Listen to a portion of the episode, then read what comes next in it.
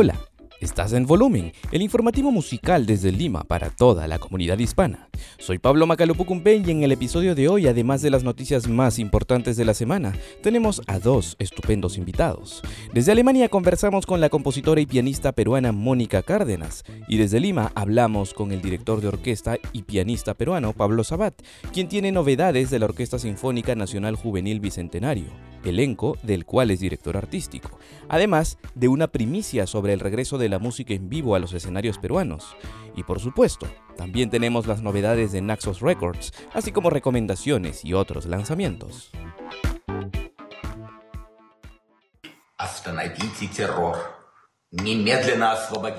La voz fuerte y clara que estamos escuchando es la del pianista ruso Evgeny Kissin, quien forma parte de un video que reúne a muchísimos músicos rusos que se expresan contra el gobierno de Vladimir Putin.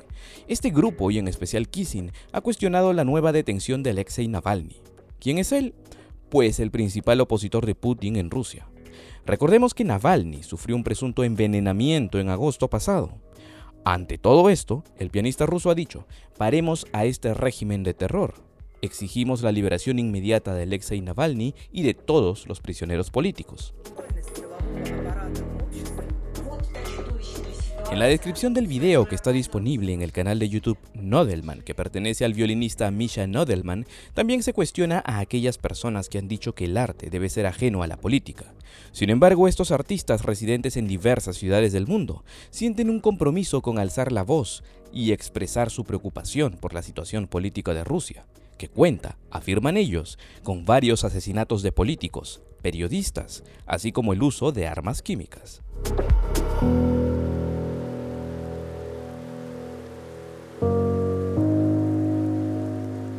El músico y compositor estadounidense Chick Corea murió el martes 9 de febrero a los 79 años de edad, víctima de un extraño cáncer descubierto recientemente y que no pudo ser eliminado. El anuncio oficial se dio el jueves 11 a través de las redes sociales del artista. Chick Corea fue uno de los representantes modernos más legendarios del jazz y además experimentó con algunas piezas de la música clásica. Hay un álbum en vivo espléndido de improvisaciones junto a otro destacadísimo pianista, Friedrich Gulda, que deberías escuchar en caso no lo hayas hecho. Si disfrutas la música clásica como el jazz, pasarás un momento extraordinario con este disco. Volvemos con las novedades de Naxos y una entrevista con Mónica Cárdenas, quien nos hablará sobre su trabajo y el próximo lanzamiento de sus preludios y fugas escritas con influencia del jazz y la música latinoamericana.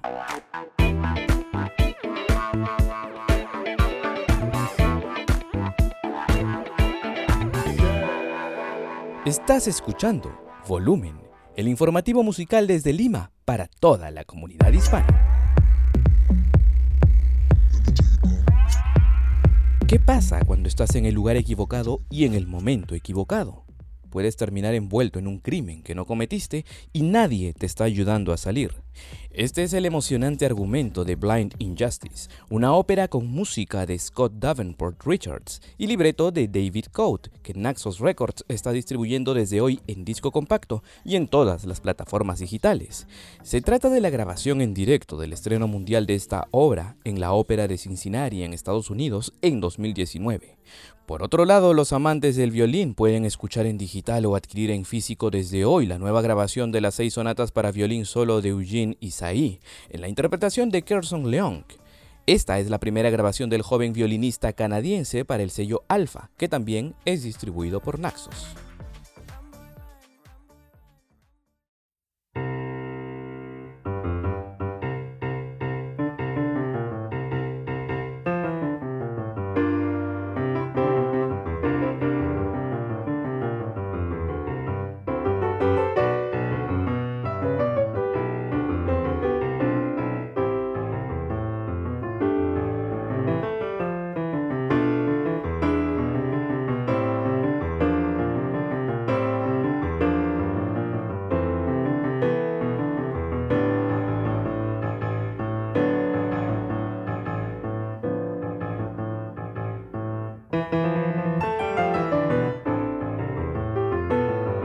Ahora estamos escuchando Fusionado, una obra que la compositora peruana Mónica Cárdenas escribió en 2016. Esta es una grabación del año 2018 con la misma Mónica Cárdenas al piano. Como sugiere el título de la obra, esta pieza combina elementos musicales del festejo y la marinera, dos músicas tradicionales del Perú.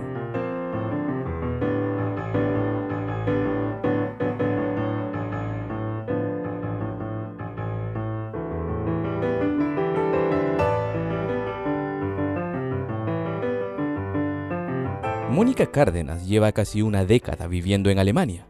Empezó estudiando en el Conservatorio Nacional de Música con Elena Ichikawa como su principal maestra. Luego se especializó en los conservatorios Tchaikovsky de Kiev, en Ucrania, y Moscú, en Rusia. Podríamos decir que Cárdenas es heredera de una tradición musical familiar. Su abuelo fue el destacado y recordadísimo Filomeno Ormeño, un compositor, orquestador y también pianista peruano, vinculado sobre todo a la tradición de la música criolla peruana.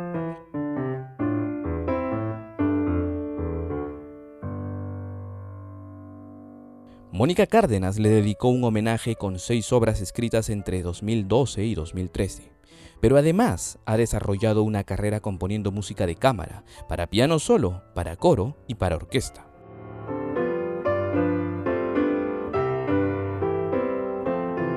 Conversamos con Mónica Cárdenas desde Berlín, quien nos contó más sobre su trabajo. Podríamos describirla como una exploradora de sonidos. Sus constantes viajes, el pasar largas temporadas en diferentes países han alimentado su creatividad musical, que sumado a su talento le ha permitido llevar sus obras por diversos países del mundo.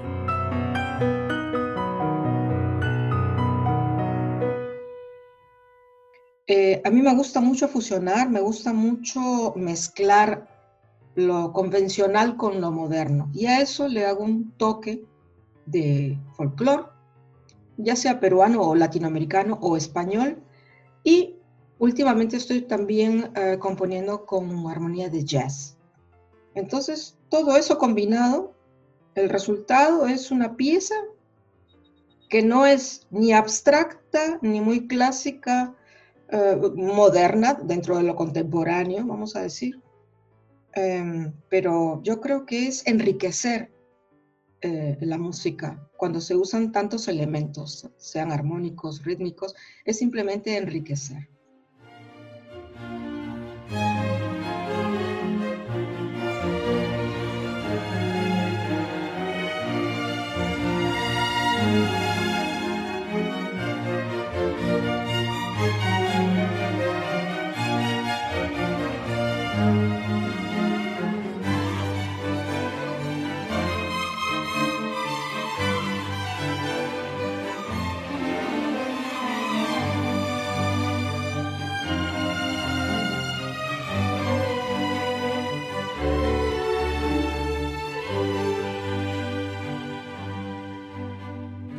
Como compositora e intérprete de piano, Mónica Cárdenas es una artista que disfruta contar historias a través de la música. Eh, a mí me gusta narrar como si fuera un cuento con mi, música. Eh, por ejemplo, Mis Recuerdos es una sonata para, originaria para flauta y piano que compuse en 2015 y que yo misma la acompañé en una versión con ah, clarinete bajo en España, en concierto, en Valencia. ¿Por qué? Porque a mí me gusta que mis obras también sean tocadas por otros instrumentos y que no haya esa limitación. Algunos compositores dicen, no, esa obra se toca así y así y se acabó. A mí no me gusta eso. Me gusta que la gente, si le gusta, yo te la transcribo y tú la tocas.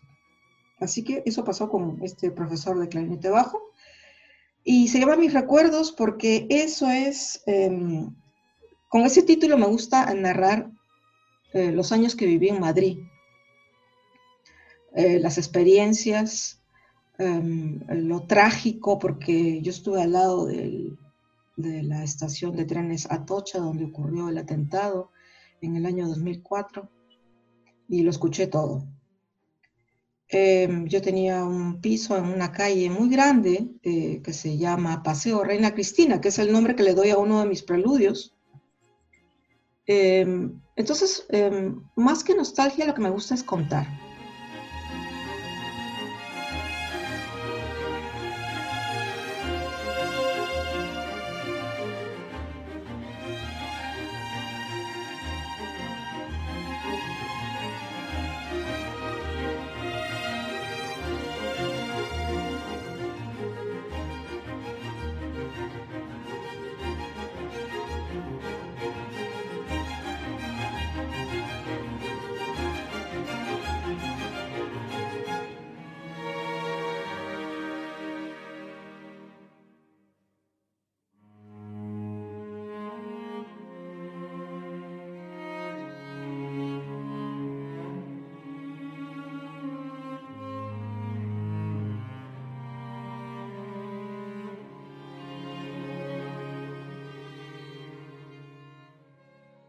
Su próximo lanzamiento será el álbum titulado 10 Preludios y Fugas de Latinoamérica, en donde ella misma toca el piano.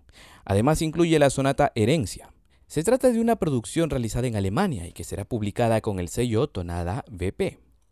La maestra Cárdenas nos presenta hoy en exclusiva su preludio Reina Cristina y la fuga andalú. Lo que hago es eh, usar, bueno, los, eh, lo típico de la fuga que se superpone y alterna el tema con otro contratema y típico de fuga, pero eh, lo he hecho también muy a mi estilo y son 10 preludios y fugas. Eh, nueve los compuse en el primer confinamiento el año pasado, en marzo, que nos quedamos encerrados en la casa. Se me ocurrió un, el ritmo este, conoció el joropo venezolano, y salió el preludio 2, con una fuga que se llama feeling, porque es así un tipo es una fuga tipo bar nocturno con mucho jazz ¿no? y mucho feeling. Y digo eh, Preludio y Fuga 2 porque el preludio número 1 lo compuse en el 2019 por encargo, pero nunca me imaginé que eso iba a ser un ciclo.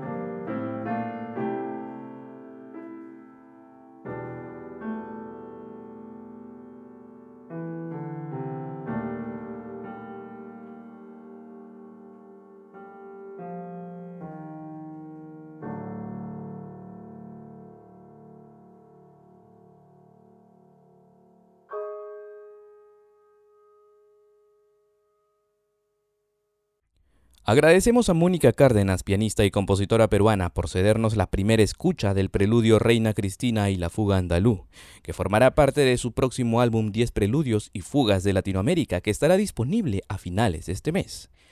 Le agradecemos también por la comunicación con volumen. Próximamente la entrevista completa en camelloparlante.com.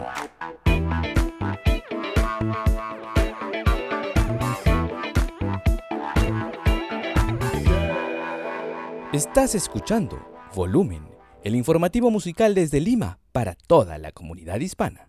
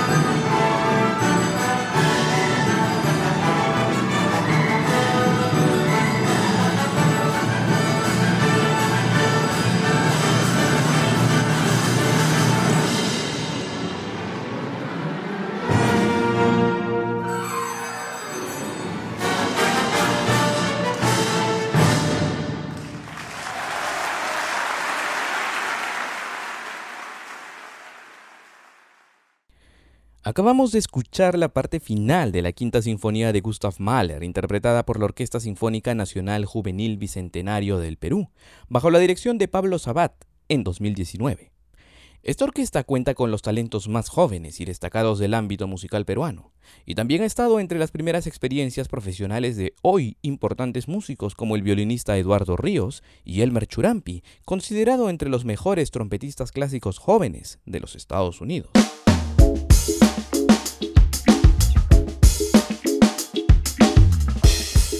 Pablo Sabat nos ha contado sobre su experiencia durante la pandemia y los planes que tiene para este año con la Sinfónica Nacional Juvenil. Además, nos ofreció una primicia de la cual nos enteraremos en segundos. ¿Les ha sido complicado trabajar, eh, ensayar de manera virtual? ¿Cómo han hecho todo esto? Porque, bueno, un director Además, este elenco trabaja con cada preparador en cada sección, o sea, es un trabajo muy de hormiga, por decir así, y, en el que la presencialidad es clave, ¿no? Sí. Bueno, hemos usado el, ¿cómo se llama esto? El trabajo remoto. Hay que aprenderse los nombres. todas las semanas todos los músicos preparan, preparan una grabación de los pasajes que se indica para esa semana, ¿no? y se las mandan al instructor que las revisa y después se envían al, ministerio para que se lleve el registro del trabajo y la asistencia. Eh, igual es complicado, ¿no? Es, complicado porque eh, al final no se pudieron hacer los programas que teníamos, ¿te acuerdas? Toda esa serie relacionada con Beethoven, ¿no? Pero sí hubo posibilidad de hacer algunos, algunas actividades presenciales muy reducidas, ¿no? Entonces no sé si llegaste a ver la, el retablo de cámara. Claro. Que fueron eh, algunos números del, del, retablo grande sinfónico arreglados para grupos de cinco músicos, o qué sé yo, y una pareja de bailarines. Exacto. Eso sí se tuvo que ensayar. Cada uno tuvo su parte con anticipación, la estudiaron por su lado, se mandaron grabaciones y después hubo uno o dos ensayos presenciales con todos los protocolos estos de distancia, separación, que son muy complicados, te digo. Muy complicado tocar. Y eso esos son comentarios que he visto a nivel mundial, ¿eh? porque he leído entrevistas y comentarios de otros directores, de otros músicos, de otras orquestas en otras partes diciendo que el, primer ensayo, todo el mundo separado, era una locura, porque no, no, no se iban a escuchar. Complicadísimo, pero se pudo, se pudo superar. Entonces espero que este año, que, ojalá que, las cosas no sean iguales ¿no? y podamos tener grupos un poco más grandes, por lo menos que los que tenemos planeado hasta mitad de, mitad de año, poder juntar grupos de alrededor de 20 músicos donde va a haber separación entre ellos seguramente, pero espero que, sea menos complicado que, lo que se hizo el año pasado. Claro, en una entrevista que dio a inicios de año Mauricio Polini, él hablaba un poco, advertía un poco de que, bueno, ya también en Italia, por ejemplo, que paraban, y eso, que hubo actividad por lo menos, ¿no? Presencial e incluso con público, ¿no? En algunos casos. Entonces, lo que decía Mauricio Polini es que también esta falta de reunión de las orquestas podía, advertía él, ¿no? Que podía generar una pérdida de la identidad sonora. Sí, Sí, yo pensaba eso también, pero cuando me di cuenta de que en realidad, por otro lado, el trabajo este remoto, donde cada uno tenía que estudiar la fuerza en su casa, ha ayudado a que mantengan el nivel e incluso hasta subido el nivel, porque tampoco no sé si viste los videos que se hicieron de, piezas individuales de, diferentes familias. Obras dificilísimas, tremendamente difíciles, de un nivel altísimo, ¿no? que, que pues, te digo, te voy a confesar que yo mismo no sabía que, que, tocaban esas obras. Y, han salido tocando, pues, no sé, Isaí y cosas súper difíciles, ¿no? Si este año podemos empezar a hacer otros ensayos presenciales, el nivel por lo menos se ha mantenido. Claro. Por lo menos. Claro. Pero, eh, sí, es cierto lo que me dices de que, que, dijo Polini, porque uno de mis temores era que, que el nivel cayera, ¿no? Pero felizmente lo que he visto en el año me hace pensar que no ha sido así. En, en artes es lo más complicado cómo ha chocado la, la, pandemia en ese sentido, porque es un trabajo constante, es un trabajo de ensayo, es como un deportista el, el artista, ¿no? El músico. Claro, claro, porque es que además, si te pones a ver, el sonido de la orquesta lo hacen los músicos individualmente, ¿no es cierto? El nivel individual es el que crea el nivel general de la, de la, de la orquesta. Y si cada uno ha caído en su nivel, el nivel de la orquesta total también se va a haber caído. Es como el fútbol, ¿no? Exacto. Y a ti personalmente, bueno, artísticamente también, ¿cómo te ha, te ha, cómo has llevado la pandemia? Porque tú además enseñas en el conservatorio, en la UPC, ¿te has adaptado plenamente a esto del trabajo remoto? A ver, por un lado la enseñanza al principio ha sido bien difícil, de verdad que ha sido bien, bien complicado. entender cómo funciona la cosa con, con, la, internet, que, la, la calidad de sonido es terrible, a veces hay, ¿sabes cómo se llama esto? Cuando no están sincronizados el, el, audio y el video y de repente se deja, se deja de mover, de repente todo lo que no se ha movido se mueve a toda velocidad. Este, entonces, al principio fue muy difícil. Y en lo puramente musical, yo lo que pasa es que me, felizmente nunca dejé el piano. Entonces, me, me, me, he concentrado la mayor cantidad de tiempo también en el, entre, las cuestiones de la orquesta y también en, seguir practicando. Pues yo sigo con mi plan de tocar, las, me, tocar algún día las 32 sonatas, ¿no? De Beethoven. No sé, si no fue en el 250, será en el 251 o si no en el 252, pero tengo que hacer eso. y eso me ha ayudado, creo que me ha ayudado también a, a, a sobrellevar todo, ¿no? Porque si, si no pudiera tocar, si estuviera, hubiera estado solamente dirigiera, entonces hubiera sido bastante difícil. El año pasado no habría podido hacer casi nada.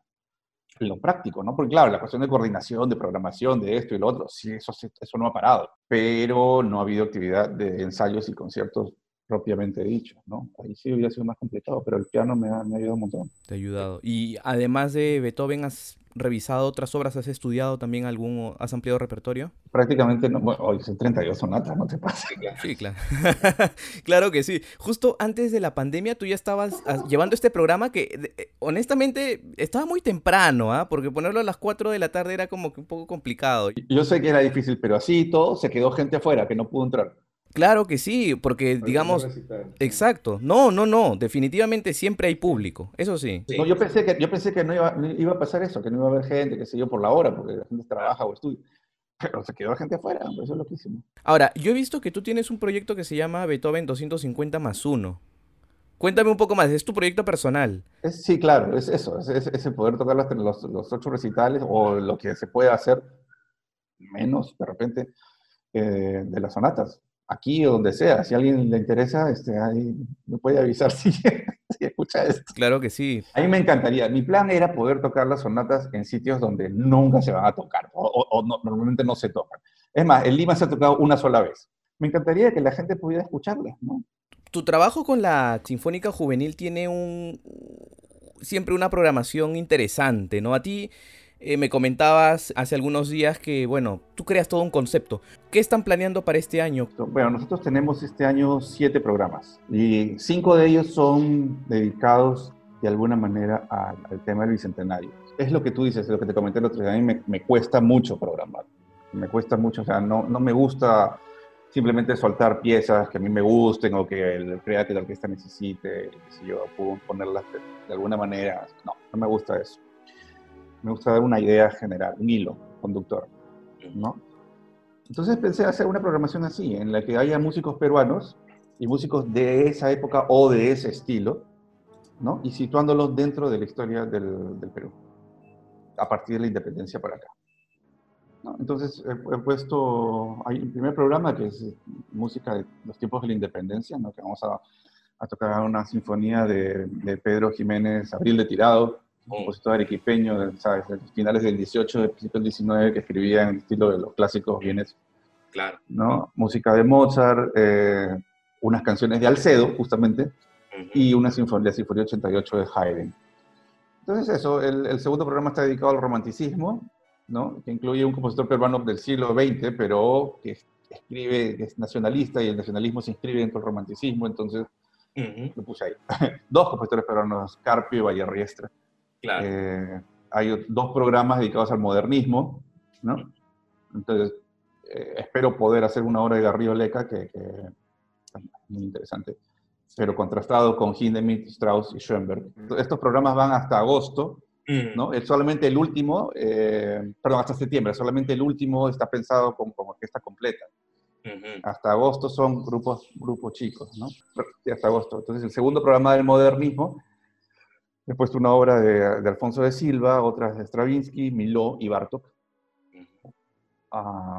y el último programa, el quinto programa, que es la composición peruana del siglo XXI, con sí, representantes importantes. Son, voy a hacer, está planeada hacer una cosa que yo creo que es importantísima, que es repetir el concierto de violín de Xavier Cuentas, ¿no? que no sé, no sé, si lo recuerdas, que, lo, hicimos con, lo estrenamos con la Sinfónica hace unos años que es una tremenda obra, una gran obra. No solamente del siglo XXI, sino yo creo, diría, de toda la, música peruana. Una gran obra. ¿Qué destacarías principalmente de esta obra? El concepto de la pieza es, excelente, la forma, es, muy bien hecha, la orquestación es excelente. No, es, es una tremenda obra. Un concierto que debería estar en el repertorio de cualquier violinista del mundo. Y, también quiero hacer que hagamos los cuadros fantásticos antinos de José Carlos Campos. Y luego nos quedan dos programas más, uno que va a ser a fin de año, pero fin, fin de año, 28 de diciembre, un concierto de conciertos.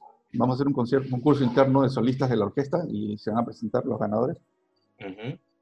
Eh, visto que el nivel que, que, tuvieron, que mostraron el año pasado, pues este, creo que merecen estar presentarse como solistas también con la orquesta. Y bueno, después de este concierto que me dice este concierto final, tú comentaste que era había algo más. ¿Qué? sorpresa. Ah, es una...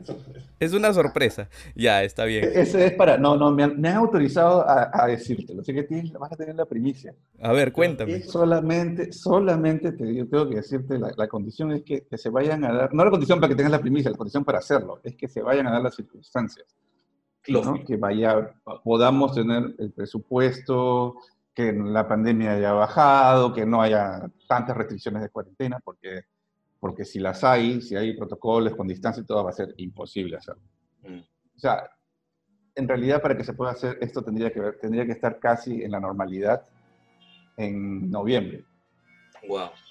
Así que no sé si se va a poder hacer, pero si se pudiera hacer, vamos a hacer la segunda de Mahler. Esa es una buenísima noticia porque, bueno, no la vemos de la segunda de Mahler desde cuándo, desde el año 2000. 13 o 14, me parece. No sé cuándo fue cuando la estrenaron, la estrenó Fernando Alcárcel, ¿no? Exacto, Fernando me parece que la, dirigió en 2013 o 14. Y justo te iba, te iba a preguntar, ¿no? Porque ya que se habla mucho de concepto, y creo que yo en algún momento te pregunté, ¿sería bueno poner la segunda? Y tú me dijiste, sí, no, me dijiste, entonces por ahí ya yo sospechaba algo. Pero yo digo... Eh, Estoy haciendo el loco, sí. Claro. Pero claro, volviendo a este tema del concepto... No, ya estaba, ya estaba, ya estaba hablado, planeado y todo. Claro, y, y, esto va a ser reforzado obviamente con la, con la Sinfónica Nacional, supongo. O sea, para hacer la orquesta más numerosa, para todo el... Eso está, estamos viendo que, cómo, cómo, cómo, va a ser, porque no estoy seguro si vamos a hacer la original o una, una nueva orquestación que se ha hecho que es, suena prácticamente igual que la original.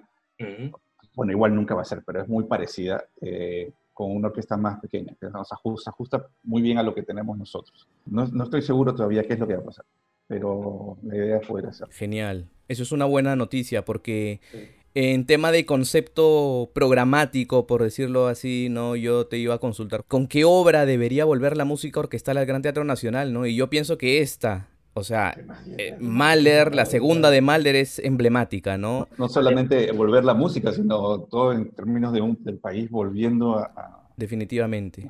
Porque más, más allá de la pandemia le hemos pasado muy mal en el último año. O sea, muy al margen de la pandemia, todos los problemas que se nos han caído encima, estallido social y más. Entonces, creo que una segunda de Mahler y yo, bueno, desde ya tendría que, no sé, ya que hay un convenio con, con, el IRTP, con todos, o sea, y además con esta nueva normalidad, creo que lo que amerita es una retransmisión online, una retransmisión televisiva o una transmisión en vivo.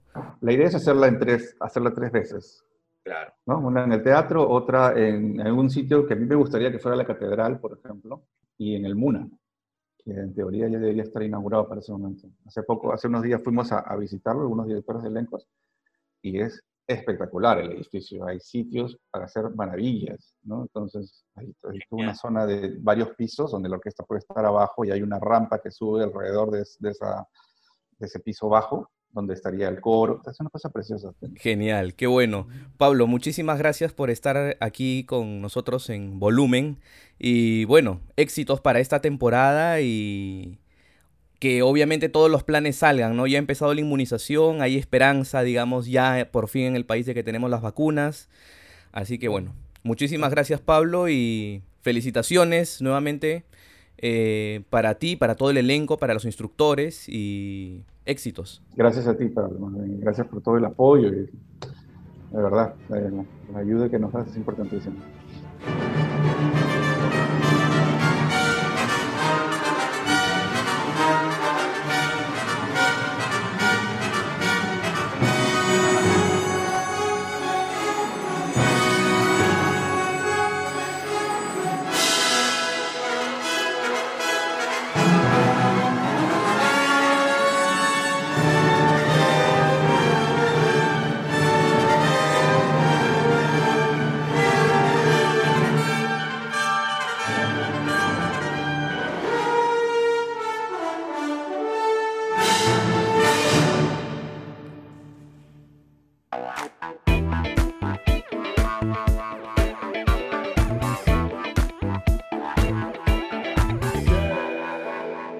Escuchando Volumen, el informativo musical desde Lima para toda la comunidad hispana.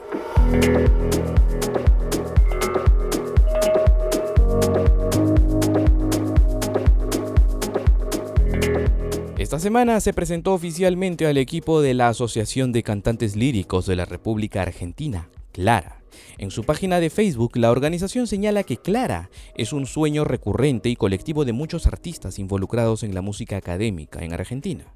Clara busca ser representante e interlocutor en los momentos clave de la toma de decisiones, en el diseño de las políticas públicas y en la formulación de las condiciones laborales que involucren a todos.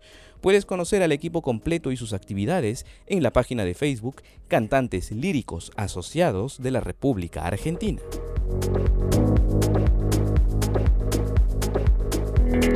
Y este fin de semana el colectivo de compositoras peruanas Retama nos presenta la quinta entrega de su ciclo Imaginario Fonético, un proyecto multidisciplinario sostenido principalmente por la música y la literatura.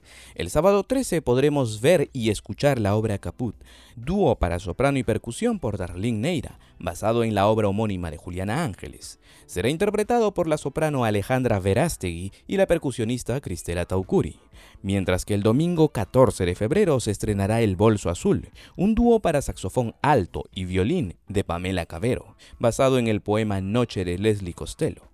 Será interpretado por Zarlina Córdoba en el saxo y Mariana Díez Canseco en el violín. Recuerda que para ver estas obras y las entregas anteriores, solo debes seguir en Facebook a Retama, colectivo de compositoras.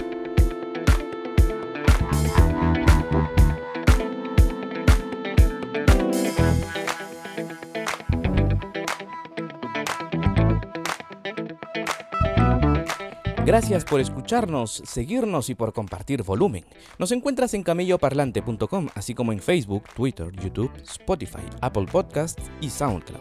Por favor, sigue cuidándote y ya sabes que a pesar de que recibas la primera dosis de la vacuna, debes aún mantener tu distancia y siempre con mascarilla hasta que tu sistema se fortalezca.